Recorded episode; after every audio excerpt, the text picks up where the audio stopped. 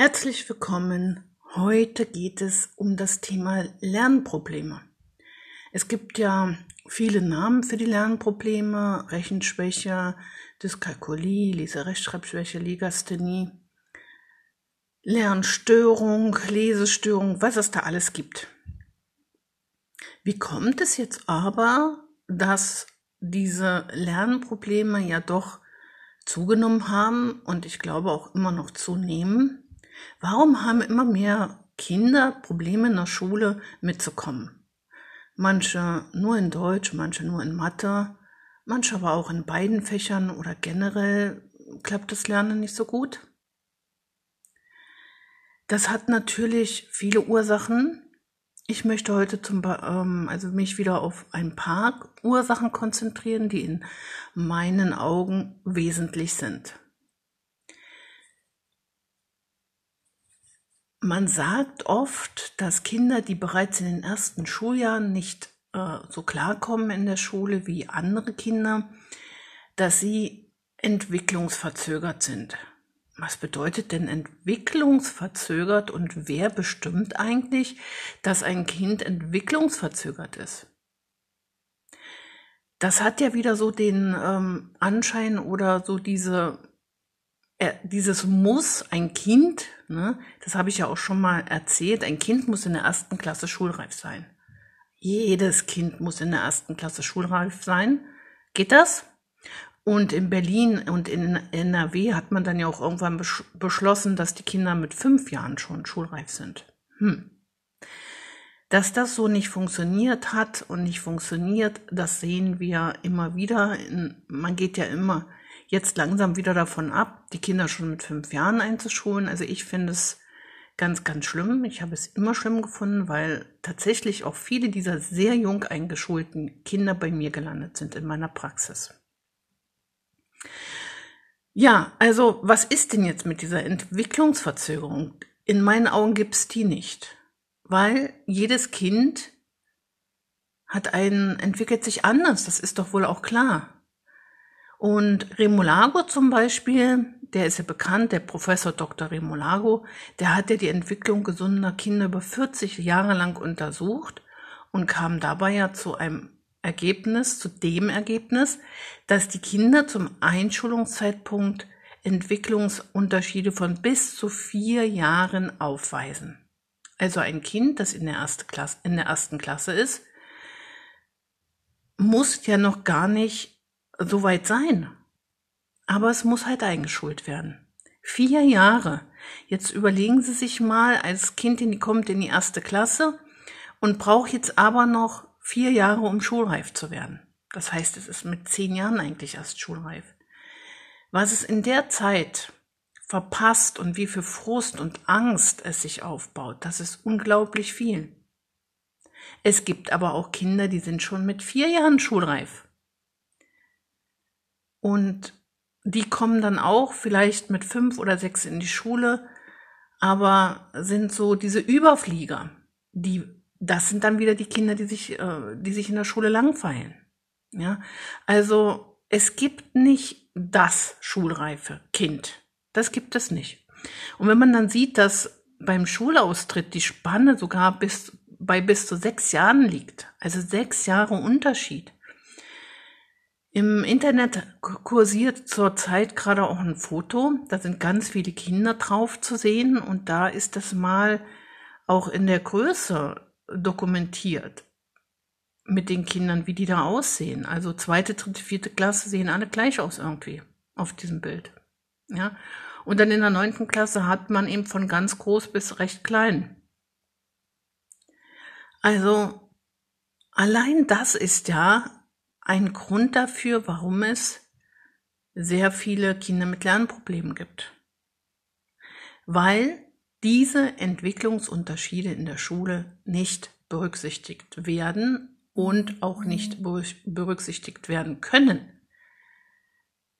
Weil es gibt ja da einen Lehrplan und es gibt da so volle große Klassen, einen Lehrer.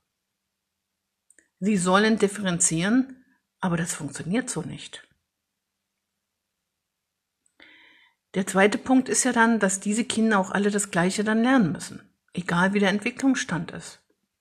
Wir müssen alle das Gleiche lernen und dann gibt es die Kinder, die überfordert sind, weil sie noch gar nicht so weit sind, weil sie das alles noch gar nicht leisten können und es gibt die Kinder, die überfordert sind. Aber da kann sich eben kein Lehrer groß drum kümmern, wenn er da so viele unterschiedliche Kinder sitzen hat. Und dann kommt ja noch dazu, dass jedes Kind lernt nun mal anders. Ja, das eine Kind hat ähm, Stärken ähm, beim Lesen und Schreiben, das andere in Mathe, das dritte Kind wieder andere Stärken. Das, kann, das eine Kind kann sich alles super merken, das andere nicht. Das eine Kind kann gut schreiben und malen, das andere nicht. Und dann haben wir ja noch die Unterschiede zwischen den Jungen und Mädchen. Darauf wird ja auch keine Rücksicht genommen. Die Jungs sind oft logischer. Manche Jungs wollen halt nicht gerne viel malen und schreiben. Also auf all diese Dinge wird keine Rücksicht genommen oder kann teilweise auch keine Rücksicht genommen werden. Manche Kinder sind langsamer, manche sind schnell. Ich, ich erlebe immer wieder, dass viele Kinder, weil es in der Schule immer schnell gehen muss, kommen und bei mir so husch, husch, husch, ganz, ganz, ganz schnell fertig wollen. Und dabei so viele Fehler machen. Und dann sage ich immer, stopp, mach doch ein bisschen langsamer. Ja, aber in der Schule muss ich immer so schnell sein. Ich muss immer so schnell fertig sein. Ich bin ja immer der Letzte.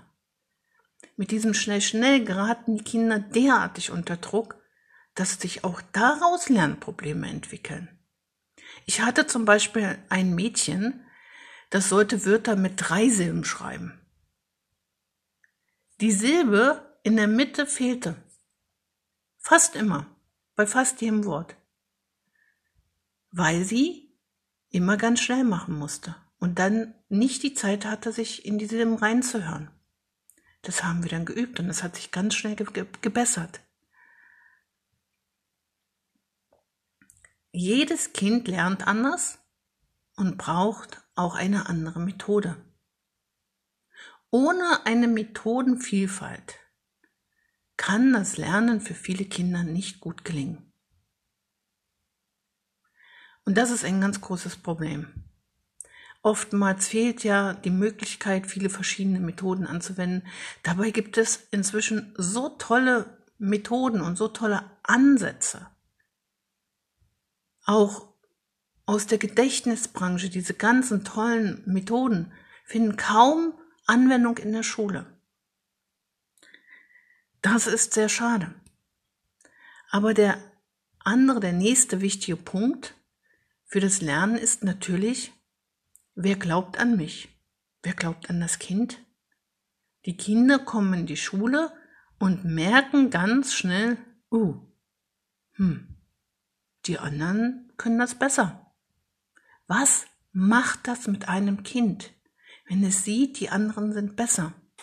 Und dann kriegt es das Heft und da sind so, du musst noch üben, du musst mehr üben, das kannst du noch nicht. Und manchmal bekommen diese Kinder keine Aufmunterung, keine Ermunterung. Sie werden ermahnt. Manche Kinder werden dann auffällig, verhaltensauffällig, andere ziehen sich zurück. Und gerade auch die ganz ruhigen Kinder, die sich zurückziehen, die werden dann irgendwann gar nicht mehr bemerkt und haben dann irgendwann eine Lernschwäche. Und dann kommt das Kind nach Hause und erlebt manchmal das Gleiche dort. Auch, warum kannst du das nicht? Die anderen können das auch. Wenn das Kind keinen Erwachsenen hat, der an es glaubt, dann gibt es sich ganz schnell auf, weil die Kinder sind noch davon abhängig, was die Erwachsenen denken.